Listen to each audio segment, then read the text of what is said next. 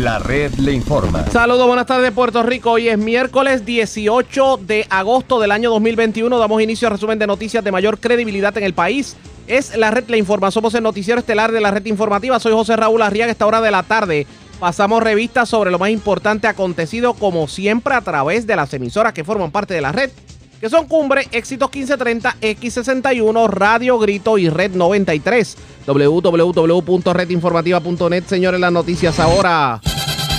Las noticias. La red le informa. Y estas son las informaciones más importantes en la red le informa por hoy miércoles 18 de agosto.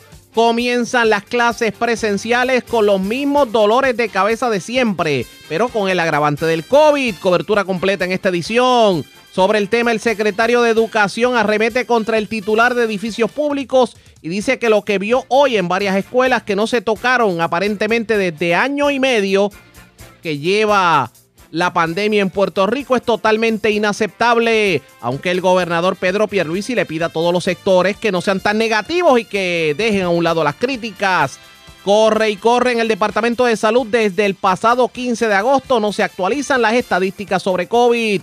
Molesta la alcaldesa de Patillas, Marisa Sánchez Neris, con obras públicas y FEMA. Resulta que a esta hora no existe asignación de fondos para construir un nuevo puente en Marín, donde se encuentra el llamado Puente Vado. Mientras, después de años de controversia, Guardia Nacional va a iniciar dragado de ríos y quebradas en Patillas, entre ellos la quebrada de los pollos.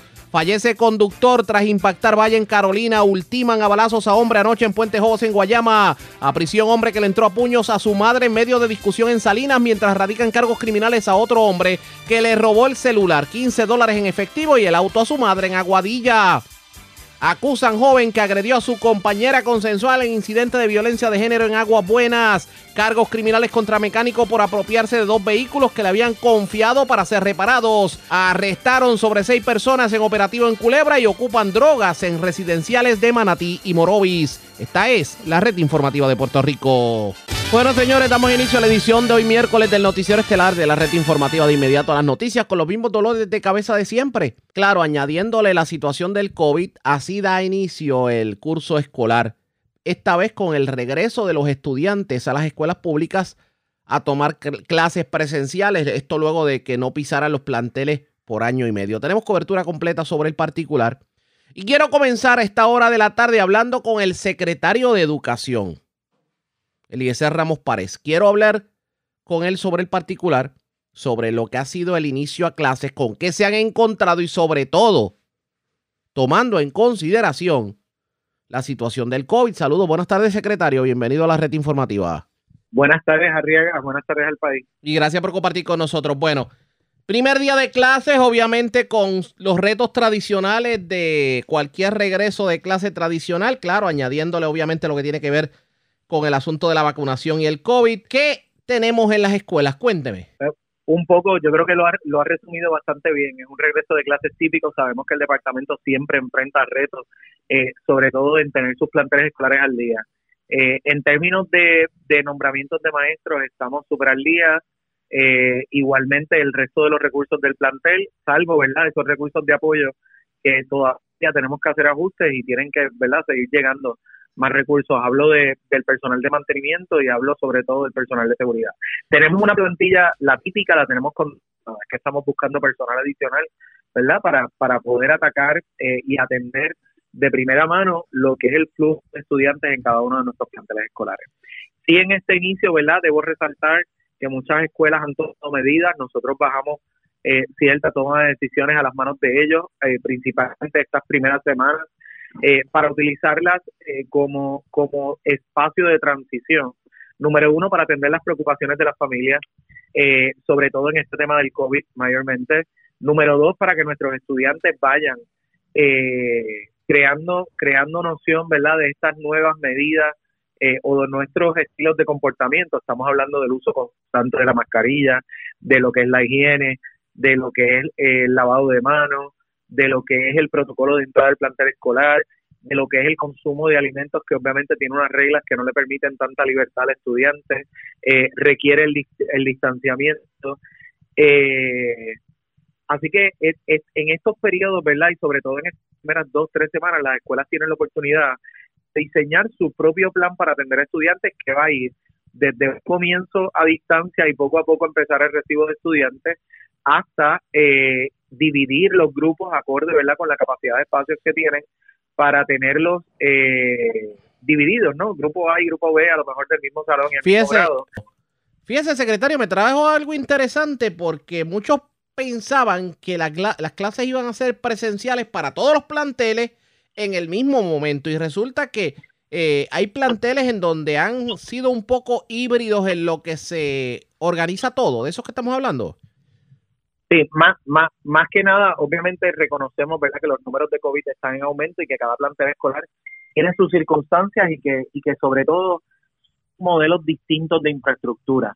Eh, esto es darle un espacio a esa transición y a ese acoplamiento. El COVID no va a desaparecer, el COVID va a estar ahí, tenemos que aprender a vivir con él y adoptar patrones de conducta que nos permitan continuar sanos y sin aumentar los contagios. De lo que se trata es de que cada plantel se le ha dado la oportunidad de establecer y someter a la región educativa un plan de trabajo, un plan transicional hasta lograr que la totalidad de estudiantes esté dentro del plantel y la gente se sienta cómoda. Yo creo que es importante el, el, sentido de confianza que nuestros padres tengan en el manejo de esta pandemia con sus hijos eh, estando tomando clases presenciales. Secretario, para la tranquilidad de los, de los padres y que y muchos no tuvieron la oportunidad de, de, acompañar a sus hijos, obviamente no pueden entrar por la situación del COVID, pero vamos a describir ese momento, desde que el estudiante llega al plantel hasta que llega al salón de clases. ¿Cómo es ese proceso? Bueno, básicamente, ¿verdad? El padre entrega a su hijo, si es pequeño, en el mismo portón del plantel. Eh, en guardia de seguridad, enfermera o el personal destinado va a estar tomando temperatura. Eh, igualmente, eh, registrar, ¿verdad? A cada una de las personas que va entrando al plantel. Es importante que haya entregado su evidencia de vacunación en caso de ser un estudiante de 12 años o más. Eh, en el caso de menos, pues, pues esta, ¿verdad? No es importante de momento hasta que nos permitan eh, ese proceso de vacunación. Así que una vez ese, ese proceso está y se presentó la evidencia de vacunación se aplica, o las excepciones particulares, médicas o religiosas, el estudiante puede pasar si llega en un horario en que todavía, ¿verdad? El comedor escolar está repartiendo desayuno, pues puede o recoger su alimento o puede consumirlo en el comedor escolar si es que existe el espacio. Sabemos que los espacios de los comedores están limitados, así que eh, asegurando el distanciamiento, que es mucho mayor en el proceso de consumo de alimentos, eh, se le ha permitido el consumo de alimentos igualmente en salones o en otros espacios de la escuela eh, para que los estudiantes puedan estar mucho más cómodos.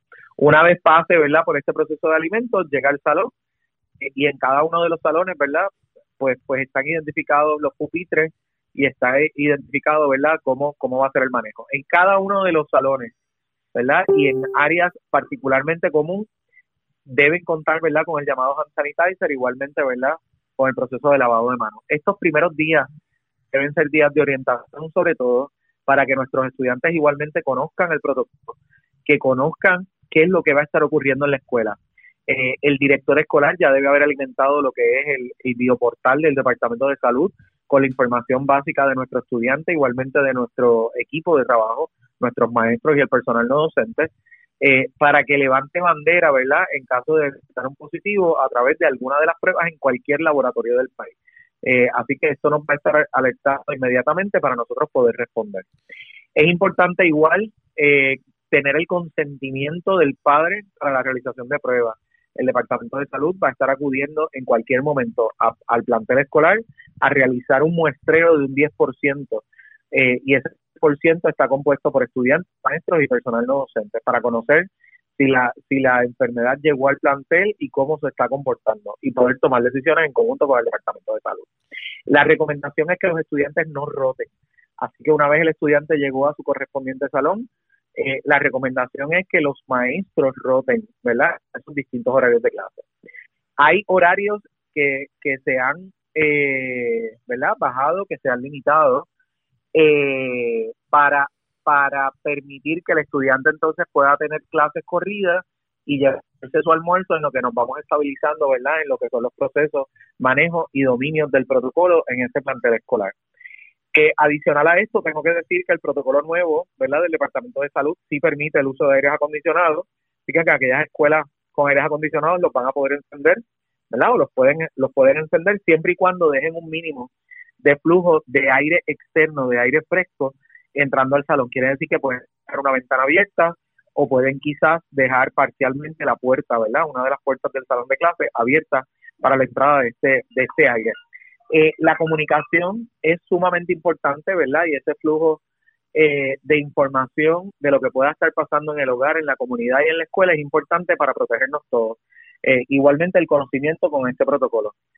Así que eso básicamente, ¿verdad? Es lo que va a estar ocurriendo en nuestras salas de clases. Obviamente entramos de lleno en lo que son las materias básicas, pero igualmente 600, sobre 600 escuelas cuentan con un psicólogo escolar, así que por primera vez van, van a tener un recurso eh, con, con el conocimiento para el manejo de comportamiento, con el conocimiento para el manejo de emociones, no solamente para trabajar con nuestros estudiantes de manera directamente, sino para trabajar también en apoyo, ¿verdad?, a la labor que realiza el maestro, buscando, ¿verdad?, unos mejores resultados eh, en los próximos años. Eh, ya la próxima semana comenzamos con lo que es la prueba diagnóstica, la administración de la prueba diagnóstica en línea, que es el llamado línea base, nos va a dar un diagnóstico de dónde están nuestros estudiantes, de dónde están eh, cada una de las escuelas, para así poder realizar planes individuales y poder realizar planes a nivel de escuela que permitan ir atendiendo el rezago eh, escolar del que tanto se ha hablado durante este último año. No sé si debo hacer esta pregunta a usted porque a veces la gente piensa que el Departamento de Educación lo controla todo en el regreso a clase y no es así. Ustedes dependen de edificios que son controlados o por UNEP o por edificios públicos. Y yo le pregunto, ¿usted cree que las escuelas la mayoría de las escuelas están en condiciones hoy para que los estudiantes tomen clase? Mira, la gran mayoría de las escuelas sí está lista y yo no me atribuyo en que estén listas tampoco, ¿verdad? Eh, algo que debe cambiar en el departamento. Eh, la, la gran mayoría de las escuelas está lista por la labor que siempre realizan las comunidades escolares durante todo este inicio escolar. Tenemos padres voluntarios, eh, maestros eh, que, le dedican horas y tiempo a poder ir levantando ¿verdad? Su, su escuela y tenerla en condiciones óptimas. ¿Dónde estuvo edificios eh, públicos en año y medio? Así es, así es. Es un tema que nosotros queremos atender, es un tema que realmente necesitamos tener mayor visibilidad. No es hasta ahora que hemos empezado a abrir las escuelas que hemos notado escuelas que dan vergüenza, que dan bochorno. Son escuelas, ¿verdad?, en las que vamos a estar trabajando, invirtiendo recursos del propio Departamento de Educación, a pesar del pago de renta, ¿verdad?, de todas estas facilidades, para poderlas poner en condiciones. No, no hay excusa para que nuestros niños acudan a planteles que he visto a través de, redes o que los he visitado personalmente eh, y estén en las condiciones en que están. Sí le puedo asegurar al país que son los menos, la gran mayoría de las escuelas sí está lista para recibir a nuestros Pero en esos planteles se van, se van, a tomar cartas en el asunto y me imagino que usted le va a reclamar edificios públicos porque personalmente me parece injusto que el Departamento de Educación pague los platos rotos de algo que no le toca al departamento, independientemente de que usted controle la educación. Yo te aseguro, yo te aseguro que, estamos todos vigilantes y que lo que vaya a ocurrir mañana y vaya a estar ocurriendo en el día de mañana va a tener consecuencias eh, para algunos de los funcionarios que estamos aquí eh, en la prestación de servicios y porque nuestros niños realmente sean atendidos como se merece. Secretario, permítame hacer un paréntesis para el informe del tiempo y vamos a continuar hablando obviamente sobre este tema del regreso a clase y también obviamente lo que tiene que ver con la situación del COVID y los protocolos. Quédese en línea telefónica, hacemos un paréntesis, vamos a continuar hablando del tema, pero antes hacemos lo siguiente. Presentamos las condiciones del tiempo para hoy. Un patrón de tiempo estable debe de prevalecer durante el día de hoy con actividad de lluvia limitada. Aguaceros y alguno se esperan en el oeste de Puerto Rico en la tarde. Una tronada aislada no se puede descartar. La probabilidad de lluvias y tronadas aumentará el jueves con el paso de una onda tropical. A través de las aguas regionales, se espera en general oleaje de hasta 5 pies y vientos de hasta 20 nudos. Existe un riesgo moderado de corrientes marinas para la mayoría de las playas del noroeste y sureste de Puerto Rico. En la red informativa de Puerto Rico, este fue el informe del tiempo. La red le informa.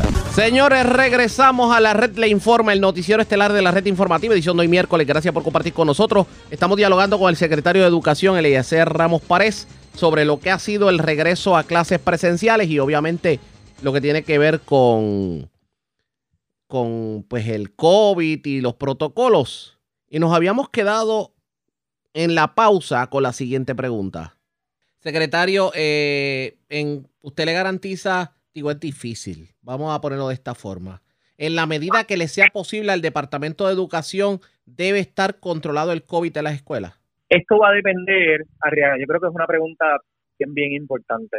Ya, ya otras jurisdicciones han pasado por esto. Puerto Rico tuvo la apertura de sobre 300 planteles durante este verano. Eh, y la experiencia nos dice que va a depender de cada comunidad escolar y cuán rigurosos nosotros seamos con, con, con ese protocolo que ya está puesto en las manos de, todas las comunidades escolares. La realidad es que vemos comunidades en Estados Unidos que se ha disparado el COVID, ¿verdad? A través de sus escuelas y comunidades que a pesar de la aglomeración de estudiantes, a pesar de la cantidad de estudiantes, se ha mantenido bajo. Las razones y lo que se ha visto en razones ha sido particularmente el uso de la mascarilla y lo estrictos que han sido en el uso de la mascarilla y en el tema del lavado de manos y la higiene. Igualmente ocurrió con nosotros en las escuelas de verano y hay quienes dirán que en muchas de las escuelas de verano hubo un mayor control sobre la cantidad de estudiantes, pero yo le puedo asegurar al país que hubo escuelas que tuvieron el tope de estudiantes que típicamente vemos en los salones de clase y no tuvimos brotes. Si tuvimos casos, va a haber casos en las escuelas, van a llegar, ¿verdad? Uno se puede contar en una gasolinera, en un supermercado, en un cine, eh, en el centro comercial, haciendo las gestiones en el banco. Son los casos van a llegar, no necesariamente llegaron a la escuela. Así que lo indicado es cómo respondemos ante la llegada de un caso. Ahí es que está la importancia de cómo activamos ese protocolo de cómo manejamos la información, de cómo nos cuidamos unos a otros y velamos por la seguridad de unos a otros. El resultado va a depender de cada comunidad escolar. Sin duda alguna es un tema de preocupación. Yo soy padre igual, mis hijos van a estar con, van, ya han comenzado eh, clases.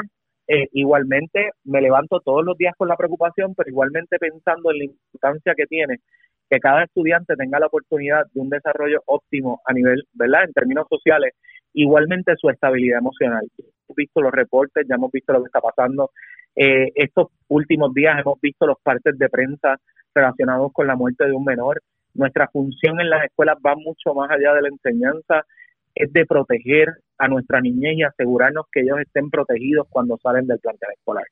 Así que eh, hago el llamado a que vamos a tener situaciones, la clave está en cómo manejarla, utilicemos esas recomendaciones del Departamento de Salud, que aquel que se haya vacunado lo haga, eh, y que velemos por nuestra niña y le demos la oportunidad, así como la, que tuvimos todos, ¿verdad?, de, participar de un proceso de enseñanza eh, en nuestras escuelas que no se limita únicamente, ¿verdad?, a la parte académica como la conocemos. Secretario, hemos hablado de COVID, hemos hablado de la condición en los planteles escolares y yo creo que hay algo importante que tocar en todo esto y es currículo es lo que tiene que ver con la educación. Y esto vamos a dividirlo en, en dos asuntos. Ustedes están regresando a los planteles escolares con unos estudiantes que en un gran por ciento están rezagados por la situación que ustedes no controlaron de clases virtuales y el COVID. Obviamente, ¿cómo se va a trabajar con eso? Y número dos, eh, los currículos, ha habido eh, controversias si se va a enseñar con perspectiva de género o no, si va a haber algún tipo de cambio adaptado a lo que tiene que ver con el coronavirus y lo que tiene que ver con las nuevas eh, tendencias en educación. ¿Qué me dice sobre todo eso? Mira, el tema, el tema de rezago, lo, lo, la información verdad que ha estado puesta sobre la mesa es que es un tema que venimos arrastrando de hace unos cuantos años para acá, ¿verdad? Es parte del rendimiento de nuestros estudiantes. Eh, el tema del COVID ha levantado bandera y ha habido un despertar, ¿verdad?, para poder atender esto. Y sí, en algunas escuelas de lo que hemos visto se ha acrecentado, pero tengo otras escuelas con un funcionamiento espectacular y que realmente han demostrado que la pandemia no fue un reto para ellos a la hora, ¿verdad?, del proceso de aprendizaje. Pero nosotros vamos a estar, una, una de las cosas importantes en el tema del rezago es el diagnóstico, es el saber con esencia dónde está el estudiante. La nota real, realmente no es muestra del rezago. Podemos tener un estudiante de A que realmente su aprovechamiento esté bien limitado a la hora de competir con los estudiantes, o igualmente un estudiante de F que simplemente tiene, ¿verdad?, un conocimiento vasto y que puede a lo mejor eh, atender, ¿verdad?, el, tema de una con mucha más facilidad. Eh, para eso es importante el nosotros poder medir las destrezas particulares, ya el examen está diseñado, es un examen en línea, ya lo probamos eh, en abril pasado, con muy buenos resultados en algunas escuelas y en algunos grados. Eh, y este es el examen que nos va a permitir a nosotros realmente definir, Nosotros sí, ya contamos con un plan de rezago que está publicado en nuestra página de internet, pero definir concretamente dónde y hacia dónde cada uno de estos pasos va a estar dirigido para el aprovechamiento del niño eh, va a depender de esta prueba base cero.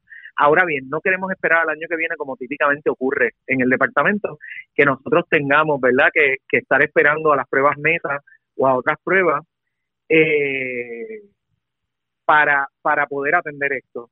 Eh, vamos a estar trabajando con pruebas mucho más cortas, con, con más simples, para, para nosotros poder eh, ir midiendo al estudiante durante el año y hacer los ajustes al plan que haya que hacer. Sobre el currículo, el currículo se va a estar eh, revisando y repasando durante este año. Ya hay, ya hay un personal que está eh, de la mano con el área de asuntos académicos, tratando de alinear mucho más lo que está ocurriendo en nuestras salas de clase con la prueba de medición.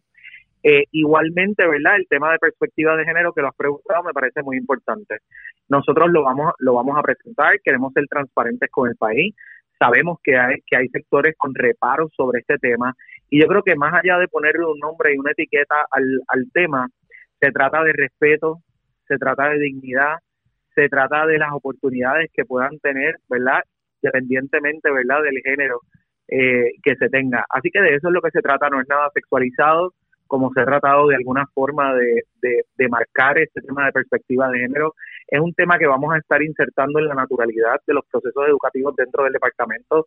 No es particularmente una clase, no es que va a haber alguien en particular trabajando el tema. Un poco lo que se quiere es trabajar, eh, ¿verdad? En el tema, en el tema eh, educativo dentro del ordinario de la escuela. Pero vamos a ser transparentes cuando el material empiece a estar produciéndose eh, nosotros lo vamos a estar lo vamos a estar enseñando y mostrando.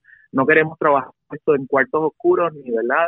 De, cierta forma estar privando a personas antes de que esto llegue a las escuelas. Cierro con esto, aunque todos sabemos y para el que no lo sepa lo orientamos que usted obviamente está como secretario en un interinato.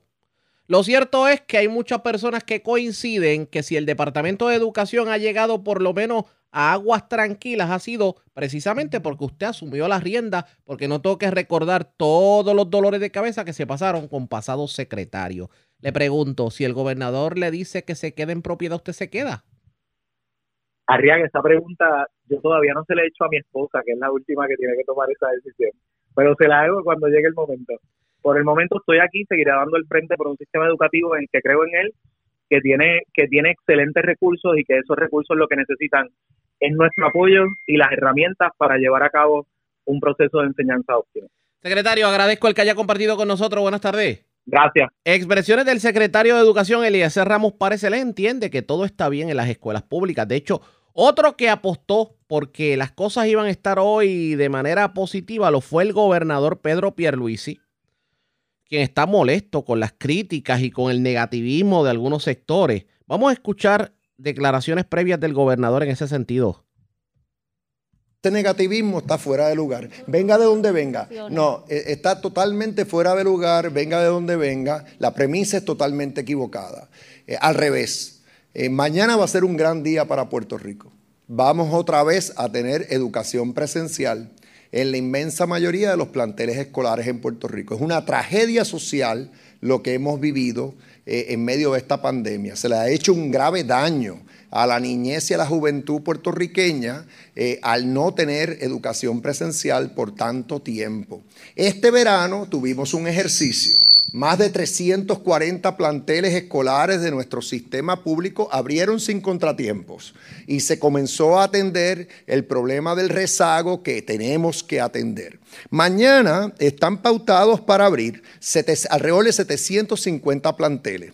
Se ha indicado que hay uno que otro que no esté en condiciones. Pero al fin y a la postre yo voy a sumar y restar y yo estoy dispuesto apostar que la inmensa mayoría de esos planteles van a estar en condiciones. Es decir, todos son seguros porque un, un, ingeniero estructural certificó que cada plantel que va a abrir mañana es una facilidad segura, incluyendo los que tienen eh, columnas cortas. Dos, la inmensa mayoría otra vez van a estar limpios, van a estar, el deshiervo se va a haber hecho y, las, y sus, baños operando. Si hay excepciones, se van a atender. Pero aquí algunos tienen una resistencia, un negativismo que está totalmente fuera de lugar. Eh, y lo que tienen que al revés es celebrar que los niños y los jóvenes van a regresar a las escuelas. Celebrar que desde Hace muchísimo tiempo atrás, porque lo hicimos antes que todas las otras jurisdicciones en Estados Unidos, autorizamos que se vacunaran todos los maestros en Puerto Rico y todo el personal no docente. O sea que la inmensa mayoría del personal que, que labora en nuestras escuelas ya está vacunado. No va a pisar una escuela personal, ya sea docente o no docente, que no esté o vacunado o tenga una prueba negativa de COVID, sin excepciones. Y en el caso de los estudiantes se le ha requerido a todos los estudiantes que tienen la edad para ser vacunados que tienen que venir vacunados, salvo que hemos respetado las objeciones religiosas o por condiciones médicas. En el caso de los estudiantes, por regla general, todos van a tener que utilizar mascarillas. Se están siguiendo las guías del CDC para que se mantenga el distanciamiento eh, necesario entre los estudiantes y de surgir contagios, que van a surgir contagios, por cierto. Es de esperar que surgirán contagios. Eso no significa que se cierran las escuelas.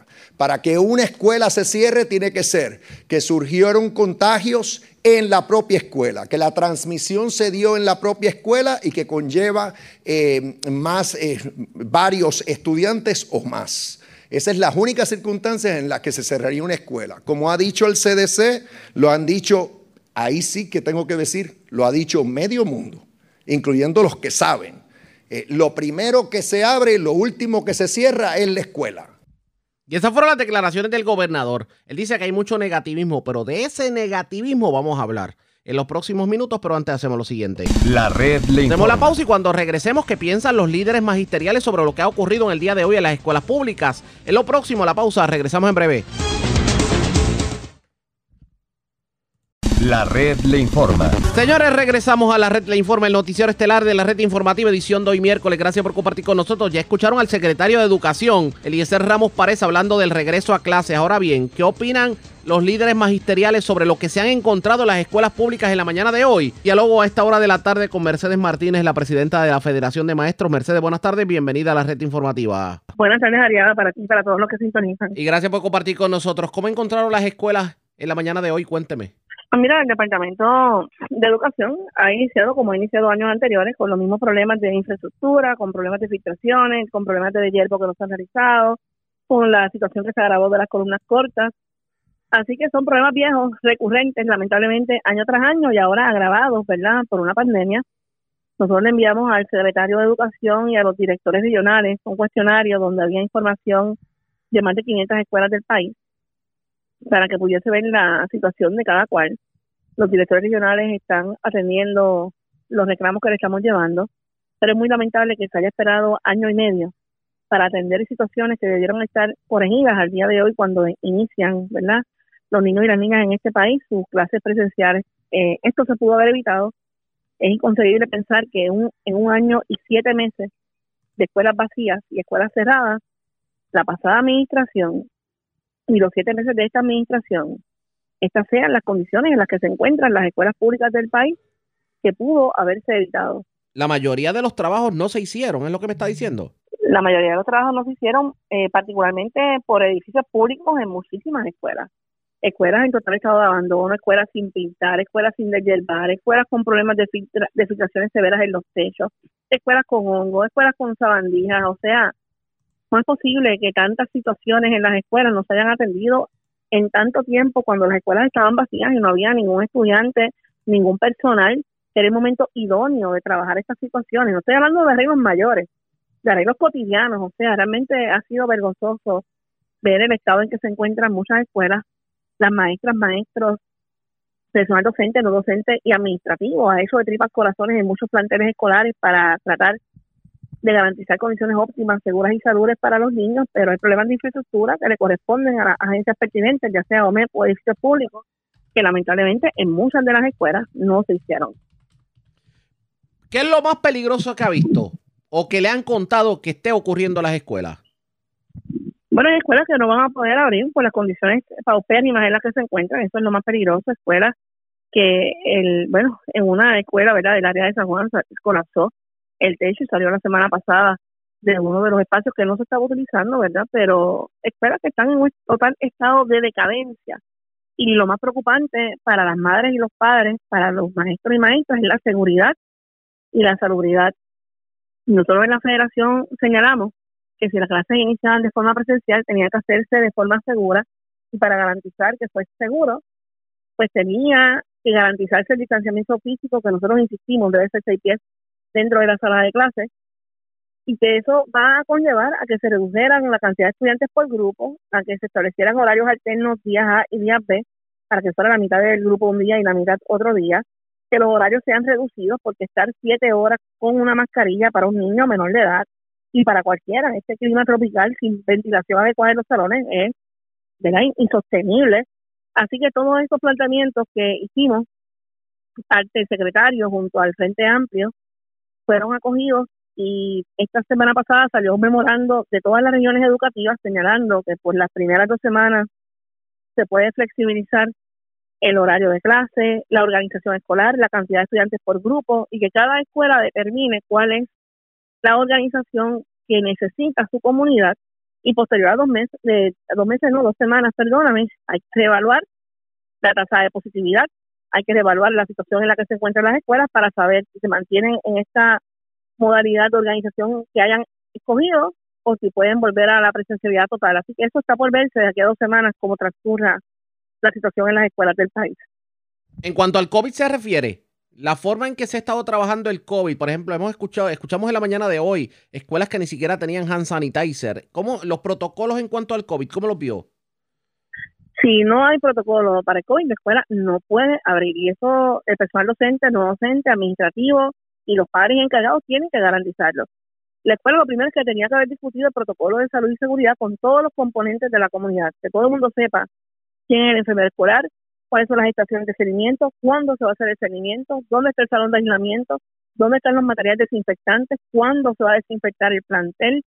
Todo esto y muchas cosas más tienen que estar incluidas en el protocolo que tienen que haber sido discutidas antes del inicio. Si no cumplen con el protocolo, si no tienen los materiales desinfectantes, si no tienen conserjes suficientes, como hemos visto y escuchado la denuncia de la SPT que ha señalado que en más de 50 escuelas no hay ningún conserje tan siquiera, pues las escuelas simplemente no pueden iniciar de forma presencial y si iniciaron de esta manera, les exhortamos a que llamen a la Federación de Maestros, que nosotros vamos a estar refiriendo todos estos casos de forma inmediata ante la agencia. El gobernador decía que nosotros como pueblo no podemos ser tan negativos, esto en referencia a las escuelas públicas. Él aseguraba que como estaban los planteles, eh, la situación iba a fluir, a pesar de que el propio secretario de Educación nos dijo en entrevista que eh, es inaceptable lo que vio muchas escuelas y arremetió directamente contra el titular de edificios públicos. Eh, esto, esto que habla el gobernador de, del negativismo extremo, de que no podemos ser tan negativos, ¿qué me dice? Pues mira, nosotros no estamos siendo negativos, nosotros estamos siendo proactivos, nosotros estamos siendo cautelosos y cuidadosos para garantizar la salud, la seguridad de todos los componentes de la comunidad escolar. Y obviamente hay una realidad que no se puede tapar con la mano que no es cuestión de ser negativa, si tú vas a una escuela que en un año y siete meses, y el gobernador de Puerto Rico tiene gran responsabilidad sobre ello, ¿verdad? Porque lleva siendo gobernador siete meses. Si, eh, ocho meses, perdóname. Si el gobernador de Puerto Rico desconoce que hay 858 escuelas y que más de la mitad de estas escuelas no fueron acondicionadas, no fueron pintadas, no fueron deshiervadas, no fueron desinfectadas, no tienen personal custodio para garantizar la salud y la seguridad, no se nombraron maestros sustitutos para atender en caso de haber algún caso positivo de plantel escolar. No se nombraron maestros para atender a estudiantes de forma virtual, como han requerido algunos padres y están en la incógnita que no saben qué van a hacer con sus hijos. Si los problemas de salud y seguridad siguen agravándose en nuestro pueblo, con una tasa de positividad tan alta y con tantos repuntes, si eliminaron el sistema de rastreo y vigilancia de las escuelas, si los epidemiólogos ahora no certifican las escuelas para abrir como se hacía o se hizo en marzo, que fue lo correcto, pues obviamente no es ser negativo, es ser realista y hacer las denuncias correspondientes para que se atiendan, porque no podemos jugar a la ruleta rusa con la vida de nuestros estudiantes y con la vida del personal docente, no docente y administrativo de las escuelas del país. Vamos a ver qué termina ocurriendo. Agradezco el que haya compartido con nosotros. Buenas tardes. Gracias, buenas tardes, Ariada. Ustedes escucharon, era la presidenta de la Federación de Maestros, Mercedes Martínez. De hecho, sobre el mismo tema habló su homólogo en la Asociación de Maestros, Víctor Bonilla, Y dice que le preocupa el estado en que se encontraron algunas de las escuelas en el día de hoy. Él dice que es vergonzoso e indignante que ni siquiera se haya podido cambiar siquiera una llave de pase o un lavamano. Esto dijo el funcionario. Una vez queremos hacer constar nuestra preocupación en relación al estado en que se encuentran algunas de las escuelas del sistema público de enseñanza aun cuando tuvieron el periodo inicial desde la pandemia, el, verano, y unos días que le concedió el gobernador de Gracia para, por el paso de la tormenta Grace, educación, una vez más, falla en lo básico. Falla en lo básico. Hemos visitado varios planteles del área sur, este, norte, y nuestros coordinadores han estado alrededor de la isla y es indignante y vergonzoso entrar a algunas de las escuelas de este país. De acuerdo a los coordinadores y visitadas 349 escuelas que tengo el informe aquí, puedo indicarle que el 96% de las 349 escuelas tiene director, cuenta con trabajador social, cuentan con, eh, enfermeras escolares. Lo que va faltando son personal de mantenimiento, que es básico e importante en este repunte de la variante Delta y es importante señalarlo. Hay escuelas que eh, cuentan como la, la escuela SU doctora María Teresa Delgado con una matrícula de 538 estudiantes con solamente dos empleados de mantenimiento y no, le, no se le ha hecho ningún arreglo en lo básico desde la pandemia y eso es lo que nosotros queremos señalar, pero también tenemos que hacerlo, eh, hacer justo y hacer justicia que hay otras escuelas que sí cumplen para comenzar la labor y el proceso de enseñanza y aprendizaje para mañana miércoles. Esta administración ha recibido muchísimos fondos para el acondicionamiento de los planteles y la obra verdaderamente no se ve dónde están o hacia dónde se están dirigiendo estos dineros. Los anunciamos con bombas y platillos, pero cuando nosotros vamos a las escuelas todavía no se ve ese dinero que se destinó para la infraestructura de las escuelas. Y por eso es que ya el pueblo ya casi no está eh, confiando en esas, en esas promesas. De hecho, el funcionario dijo que se apoya el inicio de clases presenciales para la comunidad escolar, pero han hecho hincapié en que es meritorio continuar con pues, las alternativas tomando en consideración el repunte de la variante Delta. Además de que de que hay ciertas preocupaciones por la forma en que se está trabajando lo que tiene que ver con el COVID en las escuelas. El líder magisterial insistió que una gran parte de la población estudiantil menor de 12 años no está vacunado y como sus probabilidades de contagio son mayores, pues obviamente pues hay que, digamos, tener el ojo echado a esta situación. Escuchemos las declaraciones. Por esa recomendación que vamos a dar mañana eh, en la comisión de Educación eh, del Senado. Eh, y constatando las visitas que hemos hecho, es la preocupación de la institución y de la local sindical, es que eh, tenemos grupos de 30, 25, 27, y por eso es que le estamos recomendando al secretario interino que repiense y que mire la organización alterna que se comenzó en marzo que era que se dividía los grupos en dos, grupo A, grupo B, lunes y miércoles, martes o jueves, o en la variante que ellos entiendan, y así tenemos los grupos divididos de 15, lo máximo, estamos atendiendo el nuevo repunte de la variante Delta. Y esto, se, esto obviamente lo trae porque los grupos estudiantiles están de 25 y 30 estudiantes y obviamente eh, tomando en cuenta el distanciamiento que se tiene que mantener, pues ahí es que viene el reclamo. Mismos problemas de siempre. Las escuelas públicas Claro está, esta vez con el agravante de la variante, pero el gobernador insiste en que lo mejor que pudo haber pasado es que hoy los estudiantes pisaran los planteles escolares luego de año y medio de clases virtuales. La red Cuando regresemos las noticias del ámbito policíaco más importantes acontecidas, entre las que tenemos que destacar. Ultimaron a balazos un hombre en Puente Jobos, en Guayama. También en Guayama, eh, no, en Salinas como tal. Eh, a prisión fue un hombre que le entró a puños a su señora madre. También en Aguadilla, otro fue acusado por haberle robado 15 dólares a su señora madre y el vehículo y acusaron a un hombre por violencia de género en Aguas Buenas. También les radicaron cargos criminales a un mecánico que le llevaron dos vehículos a arreglar, cerró el taller, se fue a la quiebra y se apropió ilegalmente de los vehículos. En lo próximo, la pausa, regresamos en breve.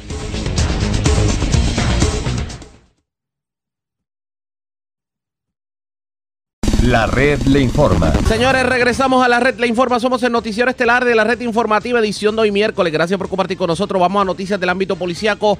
Hoy las autoridades llevaron a cabo un operativo en la isla municipio de Culebra. ¿Y cuál fue el saldo del operativo? Vamos precisamente a Culebra. Walter García Luna, oficial de prensa de la policía en Guayama. Saludos, buenas tardes. Buenas tardes. la Policía de Puerto Rico se encuentra realizando en el día de hoy un operativo en la isla municipio de Culebra eh, donde se han estado eh, diligenciando varios órdenes de allanamiento y órdenes de arresto. Al momento tenemos eh, tres personas arrestadas con una pistola ocupada y bastantes sustancias controladas. Eh, dentro del operativo que estamos realizando estamos desarticulando una banda de narcotraficantes que operan en este lugar, esperando así que la, ciudadanía pues, viva en un lugar tranquilo y de buena convivencia. En este caso, en este caso esta, esta organización mantenía la operación de drogas no solamente para residentes, sino también para turistas que obviamente visitaban la zona. Correcto, ellos distribuían tanto residentes como turistas, ¿verdad? Este, eh, que llegaban a la isla municipio y también este, se, continuaban también distribuyendo la isla municipio, ¿verdad? La isla grande de, Puerto Rico. También este, está, eh, hacían ese tipo de, de, de o sea, que tenían algún tipo de conexión también con algunos traficantes de la Isla Grande como tal. Correcto, se veían de trampolín para entonces así ellos pues, para traspasarlo hacia la Isla Grande y también se quedaban con su parte para entonces operar del lado de acá de la Isla Municipio. Gracias, era Walter García Luna, oficial de prensa de la policía en Guayama, de la zona sureste. Vamos a la zona norte de Puerto Rico porque las autoridades ocuparon droga nuevamente. Me parece que ya estos sitios son costumbres por parte de las autoridades por el hecho de que se mantienen operaciones de drogas en estos sectores. El residencial Campo Alegre de Manatí y también se ocupó droga en el residencial Tomás Sorolla, esto frente a la cancha en el pueblo de Morovis. Mayra Ortiz, oficial de prensa de la Policía en Arecibo con detalles. Saludos, buenas tardes. En buenas tardes. ¿Qué información tenemos? Ayer en horas de la tarde se reportó dos hallazgos. El primero fue en el residencial Brisas del Campo Alegre frente al edificio 2 en el área de las escaleras en el pueblo de Manatí.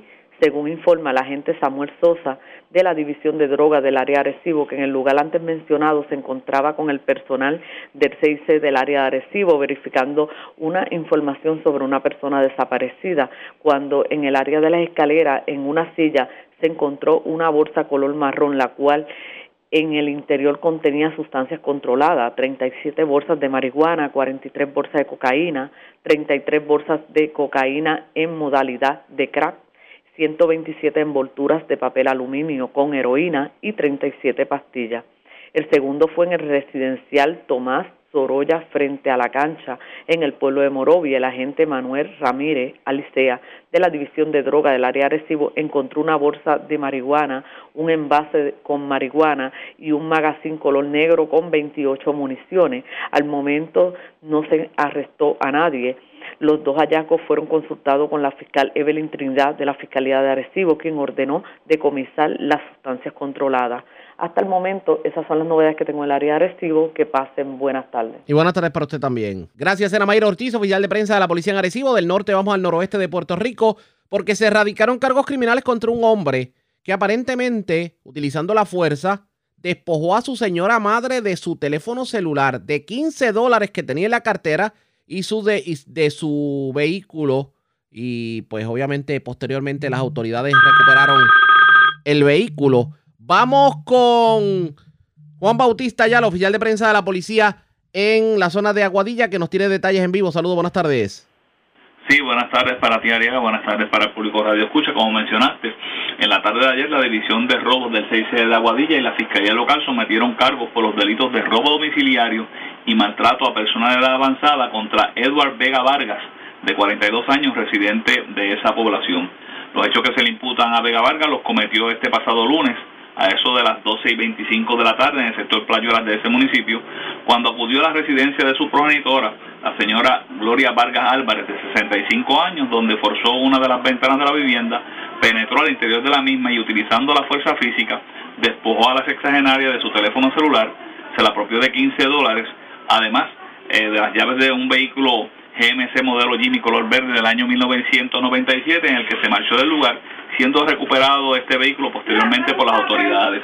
El ahora acusado fue arrestado en la mañana de ayer en el señalado sector por personal de la citada división, encabezado por el agente José L. Medina, que es el investigador del caso, y dirigidos por el teniente Orlando Adames. Estos, en unión a la fiscal Miriam Neves, presentaron los cargos ante el juez Rolando Matos, determinando el magistrado causa contra Vega Vargas, imponiéndole una fianza de 60 mil dólares, la que no prestó, por lo que se ordenó su ingreso a la cárcel regional de Bayamón. Gracias por la información, buenas tardes. Buenas tardes. Era Juan Bautista, ya el oficial de prensa de la policía en la zona de Aguadilla del noroeste. Vamos al sureste de Puerto Rico porque se reportó un asesinato, esto en el Puente Jobos de Guayama. Además, eh, se reportó un robo específicamente en el colmado González en la calle Raimundo Fernández de Patillas. ¿Qué se llevaron del robo? Le vamos, en medio del robo, le vamos a informar en estos momentos. También en la zona sureste de Puerto Rico se erradicaron cargos criminales contra un hombre, aparentemente por eh, agredir a puños a su señora madre. Esto luego de una discusión ocurrida en la urbanización Montesoria 2 de Salinas. Nexandra Negrón, oficial de prensa de la policía en Guayama, con detalles. Saludos, buenas tardes. Buenas tardes. ¿Qué información tenemos? Agentes adscritos al distrito de Patilla investigaron un robo ocurrido el lunes 16 de agosto del 2021 en horas de la tarde en la calle Raimundo Fernández en el colmado González de Patilla. Según se informa, alega el querellante que alguien le pidió dinero y al este negarse, el individuo entró al área de la caja registradora tirándola al piso. La caja registradora se rompió y este se apropió del dinero que había en la misma. El caso será referido a la División de Robos del Cuerpo de Investigaciones Criminales de Guayama, quienes continuarán con la investigación. Por otro lado, el agente William Rivera, escrito al distrito de Salinas, radicó cargos por agresión contra José y Santiago Rivera, de 42 años, por hechos ocurridos en la organización Montessori 2 del pueblo de Salinas durante el día de ayer en el Tribunal de Guayama. Según se informa, Santiago Rivera agredió con un puño en la cara a la querellante, su madre de 62 años, luego de una discusión. El caso fue consultado con la fiscal Johaira Rodríguez, quien orientó a radical por el artículo 127 del Código Penal, negligencia en el cuidado de personas de edad avanzada. El juez Ángel Rodríguez Torres, luego de escuchar la prueba, encontró causa para arresto y fijó una fianza de 75 mil dólares, la cual no prestó siendo ingresado en la cárcel Las Cucharas de Ponce. Finalmente, agentes adscritos al distrito de Guayama se encuentran investigando un asesinato ocurrido en la mañana de hoy en la calle 6B del barrio Puente Jobos de Guayama. Según se informa, una llamada al sistema 911 alertó a las autoridades sobre detonaciones en el lugar. Al llegar encontraron el cuerpo de un hombre con varios impactos de bala que le ocasionaron la muerte en el acto. El caso fue referido a la División de Homicidios, quienes continuarán con la investigación. Muy buenas tardes. Y buenas tardes por usted también. Gracias, era Alexandra Negrón, oficial de prensa de la policía en Guayama, de la zona sureste. Vamos a la metropolitana, porque una persona murió en un accidente ocurrido en la avenida Valdoriotti de Castro, en jurisdicción de Carolina. La información la tiene Yaira Rivero, oficial de prensa de la policía en el cuartel general. Saludos, buenas tardes. Hola, muy buenas tardes. Un accidente de auto de carácter fatal fue reportado a la 1 y 35 de la madrugada de hoy en la carretera 26, conocida también como la avenida Valdoriotti de Castro, kilómetro 6.5 en jurisdicción de Carolina según se informó que mientras el conductor de un vehículo Honda Civic color gris y del año 2007, el cual no ha sido identificado, transitaba en dirección de oeste a este por el mencionado lugar cuando perdió el control del volante debido al exceso de velocidad. Este vehículo fue a impactar con una barrera de metal del lado derecho. Luego, tras el impacto, el auto cruzó hacia el área verde, elevándose y chocando con la parte superior de la capota contra una palmera que se encontraba en el área. A consecuencia de la colisión, el conductor falleció en la escena y el pasajero del auto fue transportado al Hospital Centro Médico de Río Piedras en condición estable. El agente Rafael de Jesús, adscrito a la División de Patrullas de Carreteras de Carolina, en unión al fiscal Ángel Rodríguez, hicieron cargo de la investigación. Con este accidente, la cifra se, se convierte en 186, una diferencia de más 32 con los reportados para esta misma fecha en el año 2020, que fueron unos 154. Gracias por la información. Buenas tardes. Buenas tardes. Gracias, era Yaira Rivera, oficial de prensa de la policía en el cuartel general de la zona metropolitana. Vamos a la zona centro-oriental de Puerto Rico porque se erradicaron cargos criminales contra un mecánico. Aparentemente se apropió ilegalmente de dos vehículos que le habían confiado para ser reparados. Además, se erradicaron cargos criminales contra un joven aparentemente por violencia de género, un hecho ocurrido en Aguas Buenas. Y delincuentes asaltaron a una clienta, esto en el Walgreens de Gurabo. La información la tiene Edgardo Ríos Queret, oficial de prensa de la policía en Caguas. Saludos, buenas tardes. Buenas tardes. ¿Qué información tenemos? El agente José Ortiz, escrito a la edición de vehículos hurtados del área de Caguas, radicó cargos criminales en contra de Oscar A. López Meléndez, de 43 años, por violaciones a la ley 8, apropiación ilegal agravada y fraude. Esto por hechos ocurridos en Carolina, cuando López Meléndez operaba un taller y le fueron entregados para reparación los vehículos Jeep Wrangler año 2010 y Toyota Corolla año 2019 y sin previo aviso cerró el local y se apropió de los mismos. Posteriormente, el 11 de mayo, luego de un plan de trabajo realizado en el sector La Rampa del barrio Cañamoncito en Caguas, en un taller clandestino operado por el acusado sin los requeridos permisos de ley, los autos fueron recuperados. Este caso fue consultado con la fiscal Dalinés Hernández, quien estudió la erradicación de cargos criminales por violaciones a los artículos 18.1, apropiación ilegal de auto, de auto, de la Ley 8, 182, apropiación ilegal agravada, y 202, fraude del Código Penal de Puerto Rico. Posteriormente, la prueba fue presentada ante el juez Isander Rivera del Tribunal de Caguas, quien luego de parar la prueba determinó causa para arresto, imponiendo una fianza de 5 mil dólares, la cual pudo prestar siendo fichado y quedando bajo libertad provisional hasta la vista preliminar. Por otra parte, la agente Nilmalis Ramos, aquí a la edición de violencia doméstica del 6C de Caguas, bajo la supervisión de la sargento Wanda Correa, informaron sobre la erradicación de cargos criminales a Saúl Rivera Torres, de 29 años, y vecino de Aguas Buenas por violaciones a la ley 54. Esto por hecho ocurrido en horas de la tarde del lunes en el mencionado municipio, cuando Rivera Torres fue denunciado por haber agredido a su pareja requiriendo atención médica. Este caso fue consultado con la fiscal Dalina Hernández, quien estudió la erradicación de cargos por violaciones al artículo 3.1, maltrato, de la ley 54, y posteriormente fue llevado ante la juez María Rojas, quien luego de evaluar las pruebas determinó causa para arresto y poniendo una fianza de 5 mil dólares, la cual pudo prestar, siendo fichado y quedando bajo libertad provisional hasta vista preliminar señalada por una fecha posterior. Por otra parte, en horas de la noche de ayer se reportó un robo ocurrido en las inmediaciones de la farmacia Walgreens, ubicada en la carretera PR 189 en Gurabo. Según se informó, dos individuos a bordo de un vehículo color oscuro, mediante intimidación y amenaza con arma blanca, cuchillo, despojaron a su víctima de una cartera color marrón con documentos personales. Posteriormente abandonaron el lugar sin causarle daño físico alguno. Agentes escrito a la edición de robos del 6 de Caguas investigan. Que pasen buenas tardes. Y buenas tardes para usted también. La red le informa. Señores, vamos a una pausa. Identificamos nuestra cadena de emisoras en todo Puerto Rico. Regresamos con más en esta edición de hoy miércoles del noticiero estelar de la red informativa. La red le informa. Señores, iniciamos nuestra segunda hora de programación. El resumen de noticias de mayor credibilidad en el país es la red le informa. Somos el noticiero estelar de la red informativa, edición de hoy, miércoles 18 de agosto. Vamos a continuar pasando revista sobre lo más importante acontecido y lo hacemos a través de las emisoras que forman parte de la red, que son Cumbre, Éxitos 1530, X61, Radio Grito y Red 93, www.redinformativa.net. Señores, las noticias ahora. Le informa. Y estas son las informaciones más importantes en la red le informa por hoy miércoles 18 de agosto. Comienzan las clases presenciales con los mismos dolores de cabeza de siempre, pero con el agravante del COVID. Cobertura completa en esta edición. Sobre el tema, el secretario de Educación arremete contra el titular de edificios públicos y dice que lo que vio hoy en varias escuelas que no se tocaron aparentemente desde año y medio que lleva la pandemia en Puerto Rico es totalmente inaceptable, aunque el gobernador Pedro Pierluisi le pida a todos los sectores que no sean tan negativos y que dejen a un lado las críticas.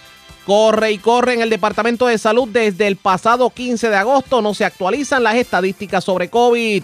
Molesta la alcaldesa de Patillas, Maritza Sánchez Neris, con obras públicas y FEMA.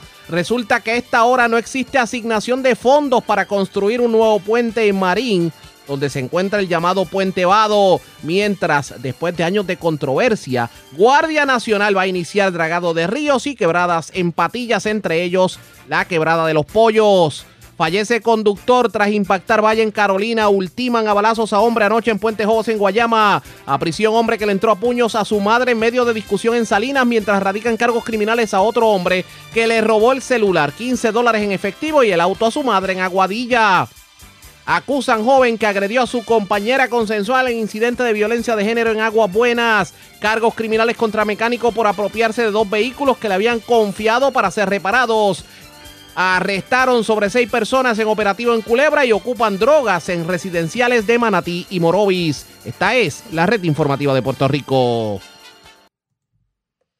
Bueno, señores, damos inicio a la segunda hora de programación en Noticiero Estelar de la red informativa de inmediato a las noticias. Retomamos nuestra noticia de primera plana y es el regreso a clases porque tomando en consideración la situación en que se encontraban varios, varios planteles escolares, me parece que se avecina una controversia. Y en la primera hora de programación el secretario de Educación, Eliezer Ramos Párez, en la entrevista que tuvo con este servidor, pues evidenció, por lo menos presentó lo que es su incomodidad en torno a la situación de las escuelas públicas y la no acción por parte de la autoridad de edificios públicos. Dice el secretario que es inaceptable el que en año y medio no se haya hecho nada con las escuelas.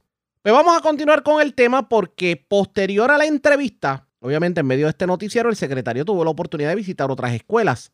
Y señores, escuchen lo que dice el secretario sobre la condición de las escuelas públicas, sobre todo lo que tiene que ver con lo que tiene que ver con la condición de las escuelas en la zona sur. Cada director escolar es supervisor de las labores que se dan en los planteles escolares. Así que el personal estuvo todo este año en las escuelas, estuvo, el departamento invirtió en esos recursos y obviamente vimos un resultado que no es satisfactorio con esto. Eso de un lado. Del otro lado, sí hemos visto todos los años cómo las comunidades escolares son las que levantan. No es lo justo, no es lo correcto. Es algo en lo que el departamento tiene que trabajar, tiene que mejorar para que el próximo agosto no se repita el que los maestros todos los años tengan que estar acondicionando sus escuelas en conjunto junto con el resto del personal. Pero es lo que típicamente ocurre. Así que... Eso, o sea, el, el, director, el superintendente de región. Claro que tiene que ocurrir, tiene que ocurrir y nosotros ya estamos en un proceso de repasar no solamente lo que tiene que ver con el personal, precisamente esta semana tuvimos reunión con la Unión, ¿verdad? Y en uno eh, y en diálogo con ellos les dijimos saber nuestro parecer. So, hablamos de un personal grande, un personal, ¿verdad? Mucha gente en las escuelas y que hayamos visto estas imágenes de cómo estaban las escuelas por meses. Expresiones del secretario de Educación, de hecho también el secretario de Educación en escuelas del sur de Puerto Rico literalmente le pidió paciencia a los padres con la situación a nivel estructural de los planteles de los planteles de la zona sur, que de hecho fueron los más afectados con el asunto de los temblores y nunca se atendieron. Vamos a escuchar lo que tuvo que decir el secretario sobre el particular. Sobre todo hay una inversión millonaria en este momento, buscamos de cierta forma empezar a estabilizar esta región y que puedan tener estructura, fuimos mucho más reservados a la hora de determinar qué planteles iban a estar abriendo, qué planteles iban a estar usando, sobre todo tomando en cuenta que es una zona donde sigue temblando. Eh, así que eh, eso ha hecho ¿verdad? Que, el panorama sea tan restringido en la zona sur, pero en las próximas semanas sí vamos a ver ¿verdad? Eh, obras de reconstrucción que van a estar siendo entregadas, igualmente otras gestiones de arrendamiento que se están realizando en conjunto con los alcaldes para poder ir normalizando esta zona. Eh, buenos días. ¿Cuántas escuelas abrieron hoy para dar clases de manera presencial en la región educativa de Ponce? Buenos días, Roberto Rodríguez, superintendente regional. Aproximadamente tenemos presencia en 107 escuelas. En, en estas estamos colocando virtuales, eh, interlocking o horario completo. 107 de cuántas que, que hay en la región. 142. Entonces, al secretario, el mismo alcalde de Ponce y otros como el alcalde de Peñuela eh, han dicho que sus escuelas en la mayoría no estaban aptas. En el caso del alcalde de Ponce no entendía que debían comenzar clases presenciales. Aún así se hizo. Municipios como Guánica, los niños van a tener solamente un día de clase eh, presencial a la semana. ¿Qué se va a hacer para acelerar los trabajos que hacen falta terminar en estas escuelas? Vamos, como, como les dije, ¿verdad? Yo no soy el experto en todos los temas. Eh, hay unos temas de ingeniería y de arquitectura que están ahí, que están inherentes, ¿verdad?, en este proceso educativo y que entre todos yo creo que el Senado ha estado fiscalizando, la Cámara ha estado fiscalizando, igualmente los alcaldes han estado fiscalizando las distintas agencias que tienen a su cargo muchas de estas obras. Sabemos que hay retos en ese proceso de reconstrucción. Y siempre, cada vez que mencionan la palabra hay reto, eso es sinónimo de que se va a tardar un montón o de que nada se ha hecho. Eso me suena como al vamos a bregar y no terminan haciendo nada. Vamos a ver si en efecto se le pone el cascabel al gato a la situación de las escuelas públicas del país. Pero hablando precisamente sobre el particular, se expresó la presidenta de la organización sindical dentro de la Asociación de Maestros Grichel Toledo, precisamente sobre esos dolores de cabeza con que se toparon muchas personas, padres, maestros, estudiantes, al regreso presencial de clases en el día de hoy. Vamos a escuchar sus expresiones. señalar a las agencias como OMEP y edificios públicos quienes tampoco han hecho su parte. Vemos que este inicio de año escolar está marcado por la pandemia, al igual que el año anterior. Y lamentablemente nos encontramos ante el mismo escenario al que nos enfrentamos año tras año por la falta de mantenimiento rutinario en algunos planteles. Hay escuelas que tienen, como siempre hemos denunciado, serias, eh, serias situaciones como filtraciones, problemas eléctricos, baños rotos, estructuras con comején y hasta infecciones de ratas y palomas que ponen en riesgo la salud y seguridad de toda la comunidad escolar. Eso en adición al problema de las columnas cortas. Hacemos un llamado a dirigir los esfuerzos para que tanto nuestros maestros como estudiantes, nuestro personal de apoyo en las escuelas, que se conocen como los consejeros escolares, trabajadores sociales, bibliotecarios, puedan tener un comienzo de clases seguro. Esto con miras a evitar posibles contagios de COVID-19, con COVID-19, perdón, ante la falta de ese mantenimiento básico que se le debe dar y que no se ha llevado a cabo en un gran número de planteles. Y nosotros, aunque apoyamos el, inicio de clases presenciales, ¿verdad? Con esto no queremos decir que no se deba comenzar el año escolar, pero hacemos hincapié en que es meritorio detallar un plan de clases híbridas, como hemos hecho eh, el reclamo y la petición al Departamento de Educación, debido a las críticas condiciones eh, de, la, de algunas escuelas y ante el alza de los casos de COVID-19 en la isla. Es bien importante que se trabaje con lo que es los tamaños de los grupos y se pueda trabajar unos planes alternos de organización híbrida. Las clases presenciales son necesarias y esa interacción entre maestro y estudiante es vital. Nosotros somos seres sociables y para que la educación pueda crear seres sociables tenemos que proveer y garantizar esa interacción entre los pares. Pero el Departamento de Educación debería, como le hemos recomendado en varias ocasiones al secretario interino, desarrollar un plan de clases híbridas para evitar el aglomeramiento de estudiantes en nuestros salones de clase, porque verdaderamente es preocupante con la alza de COVID, como ya he mencionado, y la proliferación de lo que se conoce como la variante Delta. Y es por ello que también estamos recomendando, y lo hemos hecho en las últimas reuniones con el secretario interino, que se establezca un tope de matrícula en los salones de clase.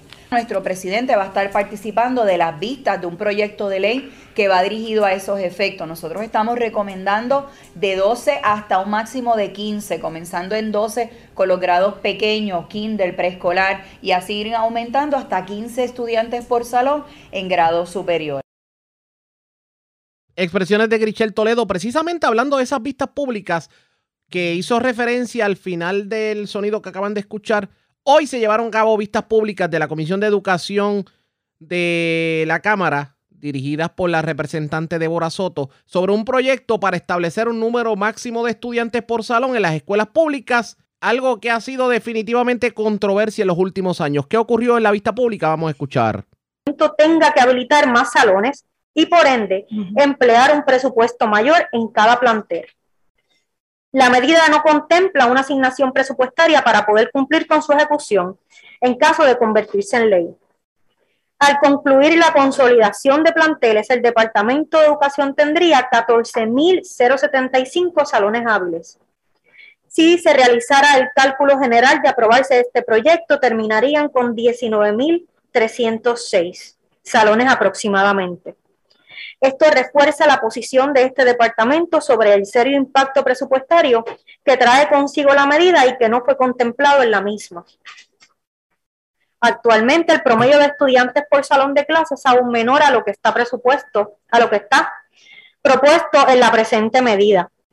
Somos del pensar que establecer por una ley una cantidad determinada de estudiantes sería contraproducente en estos momentos, dado el caso de que las variables constantes al momento tienden a indicar que los números no serán siempre iguales y continuarán los cambios en la demografía del sistema escolar. Exponemos nuevamente que actualmente la cantidad de estudiantes por salón de clases es una menor a la propuesta en la pieza legislativa objeto de evaluación. Esto hace que esta medida sea una académica. Si posteriormente cambiara el panorama de matrícula de nuestros estudiantes, entonces se podría retomar el tema y ver con más certeza ese escenario. Otro asunto importante para considerar es el hecho de que proceder con la aprobación de la presente medida tendría consigo un problema de recursos humanos, en cuanto a maestros certificados se refiere. Puede que se dé el caso de que se exija la contratación de una cantidad indeterminada de maestros y el departamento no contar con que estos estén debidamente certificados. Esto traería como consecuencia el que se exponga en riesgo la calidad académica que el departamento exige ante la falta de personal bien preparado para cubrir la necesidad de maestros. De aprobarse la presente medida. Finalmente, ante el impacto presupuestario que representa la presente medida, recomendamos muy respetuosamente que se tomen en consideración las opiniones de la Autoridad de Asesoría, Financiamiento y Agencia Fiscal de Puerto Rico, AFAF, y de la Oficina de Gerencia y Presupuesto. El departamento agradece una vez más la oportunidad que se le brinda para someter sus comentarios y sugerencias y queda a su disposición para cualquier pregunta o iniciativa futura. Muchas gracias. Gracias a usted. Eh, ahorita yo le hice la pregunta si pedagógicamente estaba correcto y cuál era la cantidad, ¿verdad? Usted me mencionó pre-Kindle 16 estudiantes, de Kindle a tercero 25, de cuarto a sexto. A duodécimo 30 estudiantes. De a duodécimo. Por, por salón. Sí, ese es el tope. Ok. Y las escuelas especializadas 25. Ok. Actualmente, ¿cuál es la, la matrícula de, por salón eh, por esos grados? Es que varía. Nosotros tenemos, por ejemplo, eh, yo puedo hablar de algún dato concreto, una escuela en Barranquitas, que su kinder está en siete estudiantes en este momento. O sea, que va a variar de acuerdo a la zona. Eh, tenemos y en la zona donde hay más este, cantidad de estudiantes, ¿cuántos Por ejemplo, un kinder no puede pasar de este tope, que serían 25 estudiantes. Ok. Y le consta que ahora mismo los salones eh, de kindergarten son de hasta 25 estudiantes. Hasta 25 estudiantes. Okay. Eh, ¿Existe alguna carta circular en relación a fijar esta cantidad de estudiantes? Sí. ¿Y cuál es el número de esa carta circular? Es la carta circular de organización escolar. Le voy a dar el número, no la traje conmigo, pero le voy a dar el número rapidito. Y eso que ustedes están escuchando es el Departamento de Educación a través de sus representantes legales que se están oponiendo a que se reduzca el número de estudiantes en los planteles porque dicen que será una carga onerosa para el Departamento de Educación. Sigue el Departamento de Educación firme en que los grupos deben ser como de 25 y la pregunta es, ¿pero no estamos en pandemia? En donde debe haber un distanciamiento y entonces significa que vamos a hacinar los estudiantes en salones a pesar de la pandemia. Esto va a dar mucho de qué hablar ustedes pendientes a la red informativa. La red le informa. Señores, regresamos a la red le informa, el noticiero estelar de la red informativa edición de hoy. Miércoles, gracias por compartir con nosotros. El senador Carmelo Ríos hoy sostuvo una conferencia de prensa sobre la interpelación que se le piensa hacer al secretario del Departamento de Recursos Naturales, Rafael Machargo. Vamos a escuchar parte de lo que fue la conferencia de prensa. Tres interpelaciones.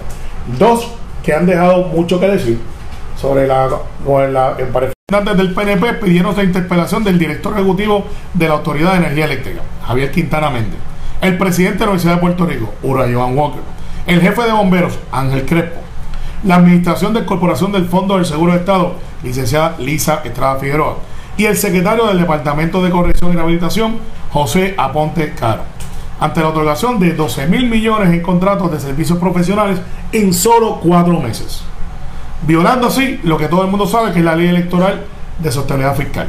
El resultado, no hubo interpelación. En abril de 2015 se pidió también la interpelación de director de seguros de salud, AC, Ricardo Rivera, ante la realidad de unos 356 mil beneficiarios de mi salud que no habían recibido los servicios por más de tres semanas consecutivas.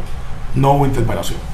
En noviembre del 2011 se solicitó la interpelación del entonces director ejecutivo de la ACT, Javier Ramos, luego de que el gobernador Alejandro García Padilla dijera que no había fondos para pagar la nómina de la agencia de la Semana de Acción de Gracia. No hubo interpelación. En septiembre del 2014, el Partido No Progresista pidió la interpelación de Melba Acosta, luego que ella dijera públicamente que la Cámara del PPD fue culpable de la falta de fondos en la caja de gobierno, no hubo interpelación. En agosto del 2014 se pidió la interpelación del entonces secretario de Educación, Rafael Román Menéndez, con el propósito de que rindiera cuentas del estado de crisis de educación especial ante la revelación de 89 mil niños no habiendo así tomado terapia. El resultado, no hubo interpelación. En mayo de 2014 se pidió lo mismo al director ejecutivo de la Autoridad Energía Eléctrica, Juan Alicia Flores, para que ofreciera respuestas, luego de haber agotado todos los remedios legislativos, a las ejecutorias de la Corporación Pública para la compra de combustible, no hubo interpelación. Por último, en el 2013, la interpelación del secretario de Salud, Francisco Jolar, por ocultar la crisis del Hospital Universitario de Carolina, en donde fallecieron 10 personas por negligencia ante la bacteria que estaba allí presente, y tampoco se hizo público en el informe de interpelación. O sea, los miembros del actual liderato del Partido Popular tratan de plantear de que esto es un vehículo que está utilizando para gestionar y ayudar al gobierno. Y hemos visto que toda su trayectoria ha sido todo lo contrario, que no creen en el vehículo, pero que ahora lo utilizan de una manera política para adelantar lo que no pudieron adelantar con una mayoría de votos. Ciertamente están desorganizados, están divididos, pero para lo que nos corresponde a nosotros estamos exigiendo que al secretario Machargo se le dé respeto, lo tratemos con la cordura que el pueblo de Puerto Rico está esperando que se trate, que seamos responsables sobre lo que estamos atendiendo, porque no quisiera pensar que aquí hay una agenda oculta tratando de desbancar a un funcionario que en mi opinión ha dado respuestas, ha sido muy respetuoso y ha sido transparente al momento de contestar, no tan solamente en la Cámara de Representantes, donde ya él tuvo una vista, sino en todo lo que se le ha pedido sin crear un sensacionalismo.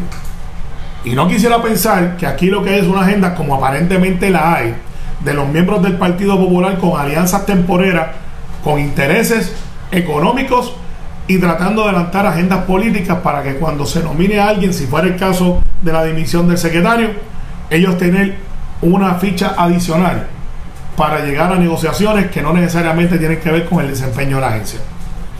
El Partido No Progresista fue quien creó el Departamento de Recursos Naturales. Fue el que creó por ley el cuerpo de vigilantes. La protección más grande de terrenos que se ha dado en la historia de Puerto Rico a nivel federal, con ayuda del gobierno, a entonces comisionado residente Luis Fortuño en el área del Yunque. Ahora bien, ¿qué va a pasar con la situación que vive el Departamento de Recursos Naturales cuando ni siquiera brigada tiene y el edificio de recursos naturales es un verdadero chiquero? Vamos a escuchar lo que dijo el senador sobre el particular. Animal que esté en peligro de extinción. O sea, a diferencia de Rincón, que hay en este caso Tinglares y Caey que están robando. Eh, excelente. Hay una diferencia. sí, pero lo que planteo es, como estamos hablando del del de Marino del Este, tiene razón. Y no te puedo reputar que a lo mejor no hay Tinglares allá, lo otro. Pero es que si vamos a mirar cada uno de los desarrollos de la isla, tenemos mil violaciones por décadas. estamos claros. Estamos claros. Y hay que, y el calentamiento global, yo soy el primero, yo soy súper pro calentamiento global existe, lo estamos viendo todos los días.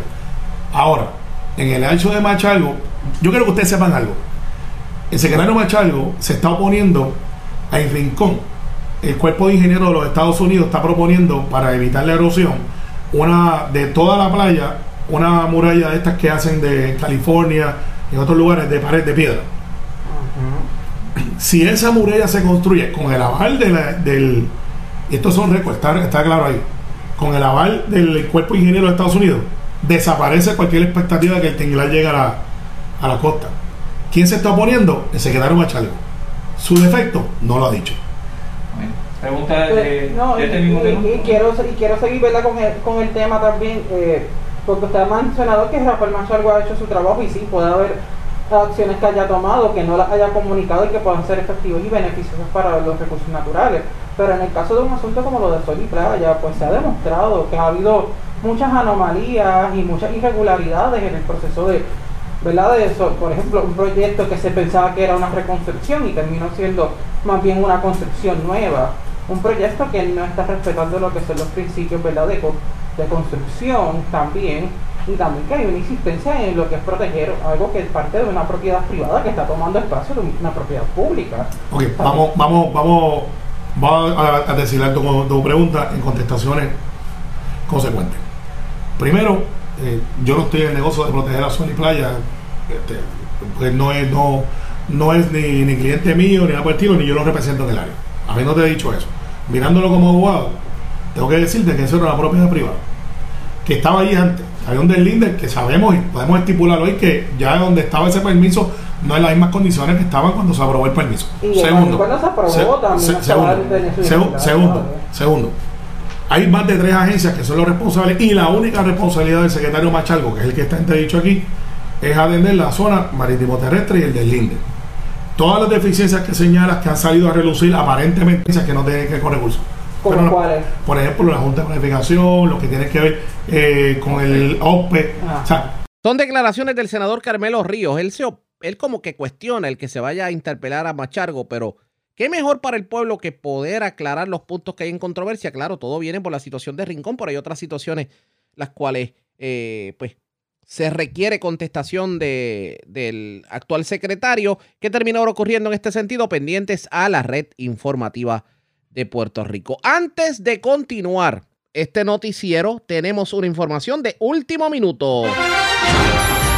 Último. Bueno, señores, era anticipable porque las autoridades sanitarias de Estados Unidos recomendaron que todos los estadounidenses, incluyendo los territorios, por ejemplo Puerto Rico, se vacunen con una tercera dosis de refuerzo contra el COVID para su protección en medio de la creciente variante Delta y la evidencia de que la eficacia de las vacunas está disminuyendo. El plan esbozado por el director de los Centros para el Control y Prevención de Enfermedades y otras altas autoridades prevé una dosis adicional ocho meses después de que la gente reciba su segunda inyección de Pfizer o de Moderna. Aparentemente esto no aplica a Johnson Johnson y la dosis podía comenzar la semana del 20 de septiembre. Las autoridades sanitarias dijeron que las personas que recibieron la dosis única de Johnson Johnson probablemente también necesiten dosis adicionales. Sin embargo, dijeron que están esperando más datos y que todavía tienen que resolver los detalles. Así que pendientes a la red informativa de Puerto Rico, que le vamos a estar dando información sobre el particular. Pero precisamente hablando de COVID,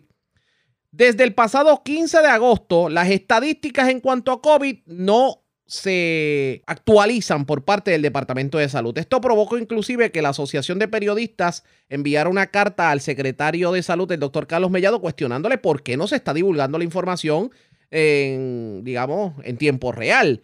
Y, y la información que tenemos es que a esta hora de la tarde hay una reunión entre varios sectores dentro del Departamento de Salud, incluyendo la nueva epidemióloga Melissa Marzán. ¿Por qué los números no se han actualizado? Pues eso está por verse. De hecho, más temprano en la mañana, la epidemióloga aseguró que los números que se presentaron en el día de hoy deben cambiar en el transcurso de la tarde, porque inclusive la propia Marzán no pudo precisar los números reales. Habló de que los indicadores siguen en aumento en cuanto a casos, pero no habló de los números reales. Y vamos a escuchar declaraciones que hiciera previamente Belisa Marzán, quien asegura que el Departamento de Salud le va a dar mano libre para implementar su política de rastreo de casos. Vamos a escuchar.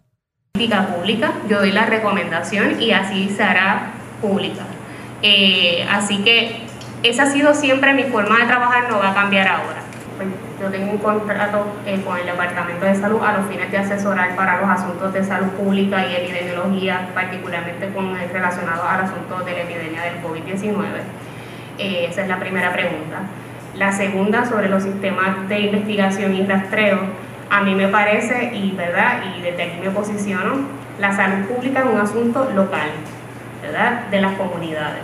El rol a nivel municipal sigue siendo un rol crítico para poder atender la epidemia desde el lugar de donde está aconteciendo, desde esas comunidades. Yo, insisto, ¿verdad? Eh, la epidemia es una situación que evoluciona día a día no hay, no hay ningún protocolo ni guía escrita en piedra. O sea, en la medida que haya que hacer recomendaciones, se harán. Nosotros tenemos buenos números de personas que se han vacunado en comunidad. Hay que continuar con los esfuerzos y seguramente si hay que cambiar la meta, se tiene que cambiar. Pero, ¿verdad? Cada región tiene sus particularidades. En la medida en que eso tenga que ser una potencial estrategia, pues se les recomendará y se decide, se decide en su momento, ¿verdad?, que se implemente. Declaraciones de Melissa Marzán. Vamos a esperar el resultado de la reunión. Mañana tendremos una entrevista con, con la epidemióloga, así que ustedes pendientes a la red informativa que vamos a tener más información sobre el particular. La red le informa. A la pausa, cuando regresemos en esta edición de hoy del noticiero estelar de la red informativa de Puerto Rico, señores, la alcaldesa de Patillas, Maritza Sánchez Neris, está bien molesta con Obras Públicas y con FEMA, porque aquí se le dijo a la gente que ya había dinero para el puente Vado de Marín y resulta que el dinero no existe, no se ha aprobado. Claro, nos trajo una noticia buena para los residentes de Patillas y es que la Guardia Nacional de Puerto Rico comenzó el dragado de quebradas y ríos y los trabajos están comenzando en una de las tantas quebradas problemáticas que es la de la quebrada de los pollos. También se va a estar trabajando otras quebradas en la zona. A la pausa, regresamos en breve.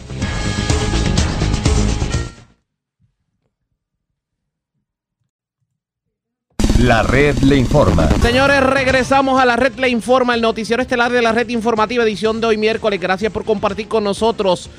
Por año fue el dolor de cabeza de los residentes de Patillas y es la situación en que se encuentran o se encontraban eh, varias quebradas en el sector sobre todo, una que daba mucho problema era la de la comunidad de los pollos, que cada vez que había una lluvia definitivamente el sector se quedaba sin acceso. Y ante ello, la Guardia Nacional de Puerto Rico comenzó en unión al municipio de Patillas la limpieza del cauce de las quebradas, entre ellos la comunidad de los, pollos que tanto problema ha dado esta quebrada. La alcaldesa Marisa Sánchez Neris en línea telefónica. Alcaldesa, buenas tardes, bienvenida a la red informativa. Saludos, muy buenas tardes para ti y los buenos amigos Radio Escucha. Y gracias por compartir con nosotros, alcaldesa. Por fin se le pone el cascabel al gato a la situación de las quebradas. Eso es así, a eso vinimos y desde el día número uno nosotros hemos estado muy atentos a esa situación. Eh, iniciamos conversaciones con la Guardia Nacional, gracias al general Reyes, estuvo muy accesible. De inmediato comenzamos el debido proceso para la permisología y todo lo demás y al fin pues vimos los podemos disfrutar de los resultados. Ayer dio inicio el dragado, van a ser varias eh, ríos en nuestro pueblo, ¿verdad? En nuestra zona. Sabemos que tenemos muchísimas comunidades que tienen el problema en caso de unas inundaciones. Hemos identificado eh, los ríos más susceptibles, más vulnerables, los que más representan peligro para entonces solicitarle a la Guardia Nacional que nos diera el apoyo y ayer dimos inicio en la comunidad de los pollos. Esa, esa es una quebrada que históricamente ha dado mucho dolor de cabeza, sobre todo cuando hay eventos meteorológicos.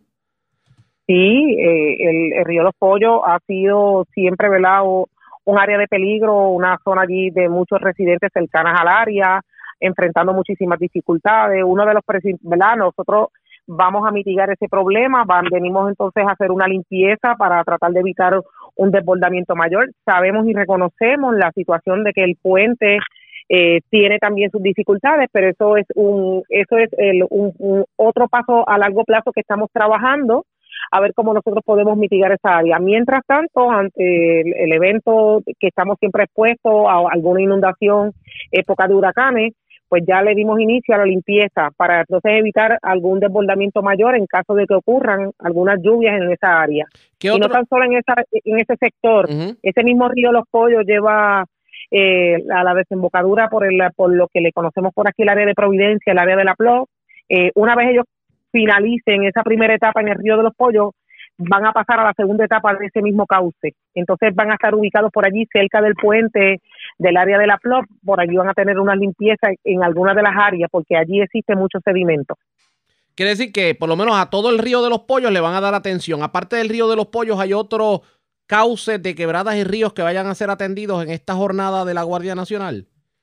Sí, tenemos dentro de la planificación otros ríos. Vamos a estar trabajando lo que le conocemos la quebrada del Mamey, que esto atraviesa la zona urbana de nuestro pueblo.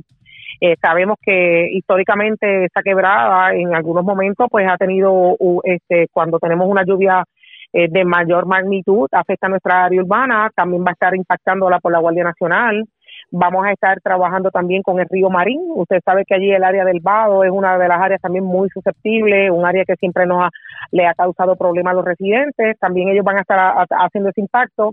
Y en el área del río Grande de Patillas, sabemos en el área, en la parte final, en el área del área del Jaguar, esa desembocadura, pues también lo vamos a estar atendiendo. Enhorabuena, definitivamente estos trabajos van a tomar cuánto tiempo aproximadamente según el estimado que le dio la Guardia Nacional.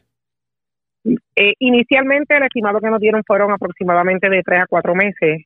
Ayer dimos inicio, ellos ayer estuvimos nuevamente en, comunicación, en conversaciones. Es posible que, tome menos tiempo, porque hemos, ¿verdad? hemos logrado tener al momento aquí en Patilla y va a depender de los equipos que ellos estuvieran disponibles para en el momento en que se fueran a presentar para realizar los trabajos, pero ayer eh, eh, disponibles varios equipos y podrían avanzar en el proceso. Pero fíjese, me trae una situación interesante porque obviamente es positivo el que se limpie el cauce de estas quebradas y de estos ríos, pero hay una problemática que hay que atender a largo plazo y es lo que tiene que ver con los, con vados. Por ejemplo, el puente vado de Marín, la situación de los pollos que también es un puente vado. Eh, sobre estos puentes, ¿qué medidas se tomarán a largo plazo? Bueno, nosotros estamos en un proceso donde estamos sometiendo eh, algunas peticiones a FEMA y para, para que nos, ¿verdad?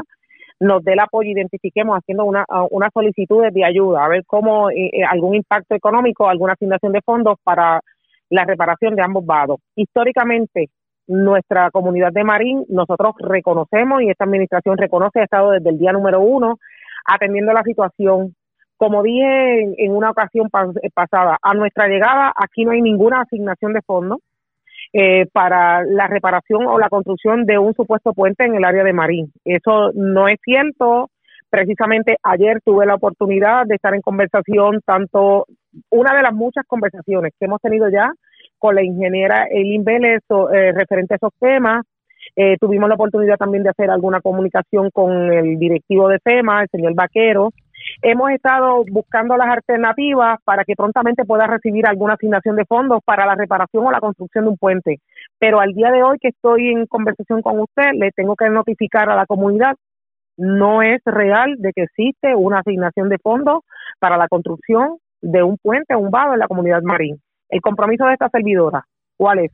Identificar esos fondos, notificarle, mantenerle en comunicación a la comunidad y que conozcan de primera mano cuál es el estatus Precisamente ayer estuvimos allí en la comunidad de Marín, no tan solo atendiendo la situación del vado, por allí hay un área de deslizamiento que se han estado agravando, la comunidad ha levantado su voz, han llegado a esta servidora, los hemos atendido, hemos hecho nuestras gestiones. Pero perdone, oiga, perdone que le interrumpa, pero es que aquí hay algo, o sea, que mucho se ha jugado con la sensibilidad del pueblo en el caso del puente Vado de Marín. ¿Qué pasa con obras públicas? ¿Dónde está el dinero que se supone que se otorgó para ese puente desde, desde María y María cumple cuatro años en este mes de septiembre.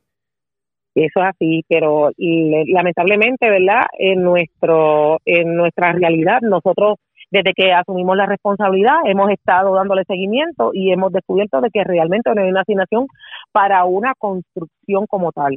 Allí existe una asignación de algunos fondos que son mínimos que lo que alcanzan es un millón, 1.5 millones para una reparación desde el kilómetro cero hasta el 1.3. Allí hay problemas de deslizamiento, allí tenemos el problema del vado, allí tenemos problemas con, con los desagües, allí hay un sinnúmero de problemas que ayer nuevamente, porque ayer no fue la primera vez, hemos nos hemos reunido con la ingeniera Vélez, le hemos presentado el problema, nos hemos reunido y ya próximamente regresamos otra vez a la mesa de trabajo porque esta servidora ha estado trabajando ese y otras situaciones en ese sector, en esa comunidad responsablemente. Vamos a ver qué termina ocurriendo con esto, porque es que se ha convertido en el cuento de nunca acabar esto de la situación del puente Vado de Marín y pues para los que no y los que no conozcan la zona, pues obviamente cuando crece el río se acabó el acceso. Sí, es, muy cierto, lo, ¿verdad? lo que lo que acabamos de notificar, pero lamentablemente muy triste de que nuestros ciudadanos lleven muchos años, muchos años con falsas promesas de que aquí va a llegar un puente, de que por aquí es la salida, le han propuesto por aquí va a ser, no, eso no es realidad. Y yo se lo he comunicado siempre a la comunidad. A nuestra llegada, como les dije inicialmente, nosotros no hemos identificado, pero tampoco hemos descansado en buscar las alternativas para que tengamos una asignación de fondos, ya sea para que finalmente o se repare o se construya, o pero una reparación mayor, porque tampoco no es una reparación sencilla de un asfalto y todo lo demás, porque vamos a continuar con el problema. Es el reemplazo del área del vado por alguno, por alguna alternativa que sea eh, segura para nuestros ciudadanos en la comunidad de Marín. Vamos a ver qué termina ocurriendo en este sentido. Alcaldesa, gracias por haber compartido con nosotros. Buenas tardes. Buenas tardes. Cómo no, la alcaldesa de Patillas, Maritza Sánchez Neris. Una noticia buena y una no tan buena. La buena, obviamente, es que se van a tragar los ríos y las quebradas. Comenzaron en la zona de los pollos y se va a dragar también, por ejemplo, eh, la quebrada, eh, la del Mamey, que es la que cruza el pueblo, el río Marín, y también en el Jaguar, en el, la desembocadura del río Grande de Patillas en el Jaguar, pues se va a estar eh, dragando por parte de la Guardia Nacional. Pero lo que lo que sí, pues, está molesta la alcaldesa, y de hecho es la noticia no tan buena, es que aquí se había dicho que había dinero para el puente Vado de Marín y resulta que tanto Obras Públicas como FEMA no han asignado ese dinero. Y esto se ha convertido definitivamente en el cuento de nunca acabar. ¿Qué terminará ocurriendo con esto de la controversia del puente? Ustedes pendientes a la red informativa. Antes de irnos, Vamos a otros temas porque siempre ha sido el dolor de cabeza el mantenimiento de las lanchas hacia Vieques y Culebra. Y sobre el particular, el director ejecutivo de la Autoridad de Transporte Marítimo, Jorge Droz, aseguró que hay 31 millones de dólares presupuestados para de aquí al 2023 darle mantenimiento a las embarcaciones. El presupuesto que nosotros tenemos actualmente es eh, 31 millones. 31. Pero para todo, para nómina, para todo. Por eso, pero eso le da para resolverlo cuando se daña. Bueno, está, está en ese presupuesto y yo lo voy a, lo, lo voy a cumplir. Eh, eh, el problema es que eh, yo tengo que llevar estas embarcaciones y hacer el mantenimiento. Si, si se le hace el mantenimiento eh, no tenemos que llegar a que se rompan.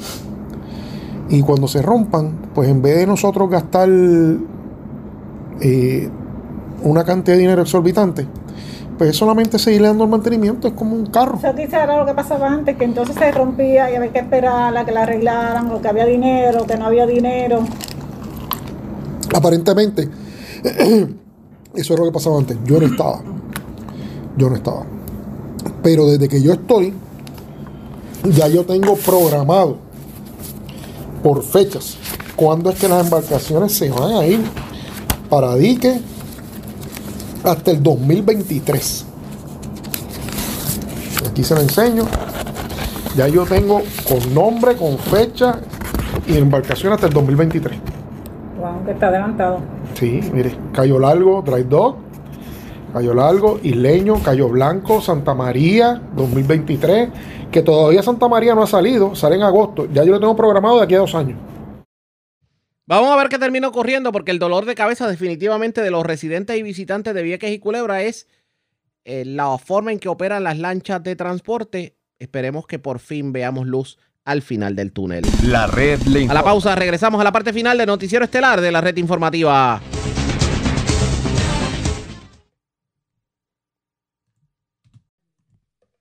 La red le informa. Señores, regresamos esta vez a la parte final del noticiero estelar de la red informativa de Puerto Rico. ¿Cómo está Estados Unidos? ¿Cómo está el mundo a esta hora de la tarde? Vamos con DN, nos tienen un resumen completo sobre lo más importante acontecido en el ámbito nacional e internacional. El presidente de Estados Unidos, Joe Biden, está defendiendo su decisión de retirar las tropas estadounidenses de Afganistán. Biden habló el lunes desde la Casa Blanca, un día después de que los talibanes tomaran la capital afgana, la ciudad de Kabul. La verdad es que todo ocurrió más rápido de lo que habíamos anticipado. ¿Qué pasó? Los líderes políticos de Afganistán se rindieron y huyeron del país. Las Fuerzas Armadas afganas se desmoronaron, a veces sin oponer resistencia. En todo caso, los acontecimientos de la semana pasada confirmaron que acabar con la intervención militar de Estados Unidos en Afganistán en este momento fue la decisión correcta. Activistas en defensa de los derechos humanos están instando a Estados Unidos y otras naciones del mundo a que abran sus puertas a los miles de refugiados desesperados que intentan huir de Afganistán. La ganadora del Premio Nobel de la Paz, Malala Yousafzai, quien sobrevivió a un intento de asesinato por parte de los talibanes pakistaníes, habló el lunes. Creo que cada país tiene una función y una responsabilidad en este momento. Los países deben abrir sus fronteras para recibir a los refugiados afganos, a las personas desplazadas. Biden tiene mucho que hacer. El presidente Biden debe actuar con audacia para garantizar la protección del pueblo de Afganistán. Legisladores progresistas de Estados Unidos también se unieron a los llamados para recibir a los refugiados. La congresista Rashida Tlaib publicó en Twitter, si no empezamos a poner primero a la gente más allá de su país de origen, esto seguirá sucediendo. Comencemos por abrir nuestro país para albergar a los refugiados que huyen de las consecuencias de nuestras acciones. Mientras tanto, según se informa, el gobierno de Estados Unidos planea mantener a unos 30.000 refugiados afganos en dos bases militares, Fort Bliss en el estado de Texas y Fort McCoy en el estado de Wisconsin. En la actualidad hay cientos de menores migrantes no acompañados detenidos en la base militar de Fort Bliss, que ha sido asociada con numerosas acusaciones de abuso y condiciones inseguras. La tormenta tropical Grace golpeó Haití y República Dominicana durante la noche de lunes y provocó fuertes vientos y precipitaciones solo dos días después de que un gran terremoto causara la muerte de más de 1.400 personas en Haití. El terremoto de magnitud 7.2 del sábado dejó unos 6.900 heridos, aunque se anticipa que la cifra aumentará. Los hospitales informan que están desbordados de sobrevivientes del terremoto y enfrentan una escasez de suministros médicos. En la ciudad de Lescay y la localidad de Jeremy, dos de las zonas más afectadas por el sismo, las carreteras siguieron sufriendo daños debido a réplicas y deslizamientos de tierra. En Estados Unidos, haitianos y activistas en defensa de la justicia para los inmigrantes están denunciando al gobierno de Biden por seguir llevando a cabo deportaciones de solicitantes de asilo haitianos, incluso después del asesinato del presidente Jovenel Moïse en julio. La semana pasada partieron del estado de Texas a Haití al menos dos vuelos en los que fueron deportados 130 solicitantes de asilo, incluidos menores de edad. En un comunicado, Garlin Joseph, cofundadora de la organización Haitian Bridge Alliance, dijo, ¿Cómo puede el gobierno de Estados Unidos deportar a alguien a Haití en estas circunstancias? ¿Cómo tienen tan poca consideración por la vida de los haitianos que están deportando menores de edad y bebés en medio de este caos? Este es un claro ejemplo de la violencia externa que continúa profundizando la inestabilidad en Haití. El gobierno de Biden aconsejará a casi todos los residentes de Estados Unidos que se den una dosis de refuerzo contra la COVID-19 ocho meses después de haber recibido las vacunas iniciales. Los funcionarios de la Casa Blanca dijeron a los periodistas que el plan depende de la aprobación de la Administración de Alimentos y Medicamentos de Estados Unidos, pero que podría anunciarse formalmente a partir de esta semana. Las autoridades sanitarias creen que las vacunas podrían brindar protección adicional contra la variante Delta y otras variantes emergentes del coronavirus. No obstante, es probable que esta política profundice la brecha en la distribución mundial de las vacunas. De las 4.700 millones de vacunas distribuidas en todo el mundo, más del 80% se ha destinado a los países más ricos. La Organización Mundial de la Salud ha pedido una moratoria sobre las dosis de refuerzo hasta que al menos el 10% de la población de cada país haya terminado de vacunarse.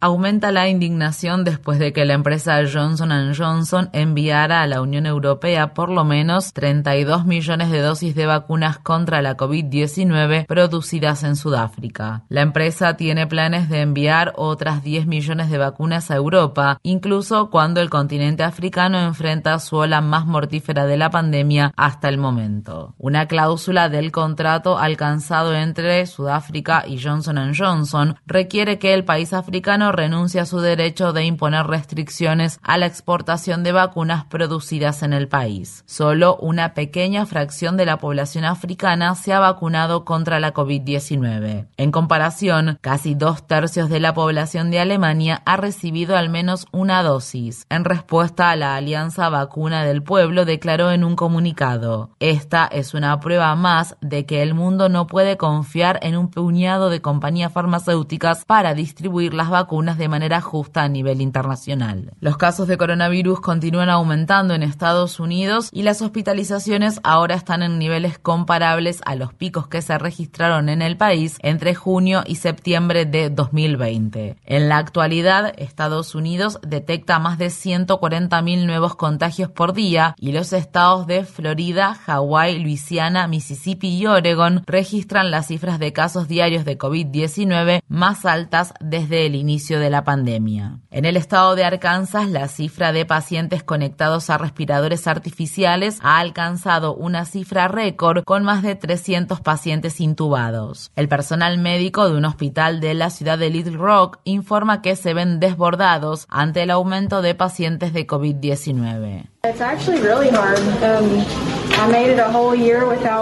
La verdad es que es muy difícil. Pasé un año entero sin llorar. Y luego, bueno, hace un par de meses salí del trabajo llorando debido a tantas muertes. Dos muertes en un turno de pacientes a quienes había atendido por un largo tiempo. La alcaldesa de Washington, D.C., Muriel Bowser, anunció el lunes que todo el personal sanitario del Distrito de Columbia debe recibir al menos una dosis de la vacuna contra la COVID-19 para fines de septiembre. El gobernador saliente de Nueva York, Andrew Cuomo, anunció un requisito similar en su estado. En el estado de Florida, casi 5.600 estudiantes y más de 300 empleados de escuelas del condado de Hillsborough han dado positivo por COVID-19 o están actualmente en cuarentena. El gobernador republicano de Florida, Ron DeSantis, ha prohibido que las escuelas y los gobiernos locales exijan el uso obligatorio de mascarilla. En el estado de Tennessee, el gobernador republicano Bill Lee firmó el lunes una orden ejecutiva que permite que los padres o tutores legales de estudiantes menores de edad opten por no cumplir con el uso obligatorio de mascarilla en las escuelas. En el estado de Arizona, un juez del condado de Maricopa dictaminó el lunes que la prohibición del uso obligatorio de mascarilla impuesta por el gobernador republicano Doug Ducey aún no ha entrado en vigor. El fallo deja vigente el uso obligatorio de mascarilla en el distrito escolar de la ciudad de Phoenix hasta por lo menos el 29 de septiembre. Además, el lunes, el gobernador de Arizona ordenó a los gobiernos locales que no establezcan sus propios requisitos de vacunación. El gobernador del estado de Indiana, Eric Holcomb, se distanció el lunes de los demás gobernadores republicanos y declaró que los distritos escolares que requieren el uso de mascarilla están tomando una decisión sabia justificada por los hechos. El primer ministro de Malasia, Muhyiddin Yassin, dimitió el lunes en medio de una creciente indignación pública por la manera en la que su gobierno abordó la crisis de la COVID-19. Malasia está atravesando su peor ola de la pandemia hasta el momento y registra un promedio de más de 20.000 casos diarios de coronavirus. Solo un tercio de la población malaya ha terminado de vacunarse. A su vez, las autoridades iraníes han impuesto un confinamiento de seis días en todo el país para combatir su peor aumento de casos desde el inicio de la pandemia. Irán registró el lunes un número récord de más de 650 muertes por COVID-19. En la ciudad de Teherán, los residentes informaron que el confinamiento no se estaba implementando de manera estricta. Cuando se impone un confinamiento, muchas personas siguen yendo a trabajar. Van y vienen. Se habla de confinamiento, pero todo sigue funcionando como siempre y los restaurantes y las empresas no han interrumpido sus actividades. En noticias sobre inmigración, el gobierno de Biden apeló la orden de un juez federal del estado de Texas para restablecer el controvertido programa Permanecer en México del gobierno de Trump. En su decisión, el juez designado por Trump, Matthew Kaczmarek, dictaminó que el gobierno de Biden no consideró varios de los principales beneficios de la política de 2019, conocida formalmente como los protocolos de protección a migrantes. La red le informa. Señores, enganchamos los guantes. Regresamos mañana jueves a la hora acostumbrada cuando nuevamente a través de Cumbre de Éxitos 1530 de X61 de Radio Grito y de Red 93, que son las emisoras que forman parte de la red informativa, le vamos a llevar a ustedes resumen de noticias de mayor credibilidad en el país. Hasta entonces, que la pasen bien.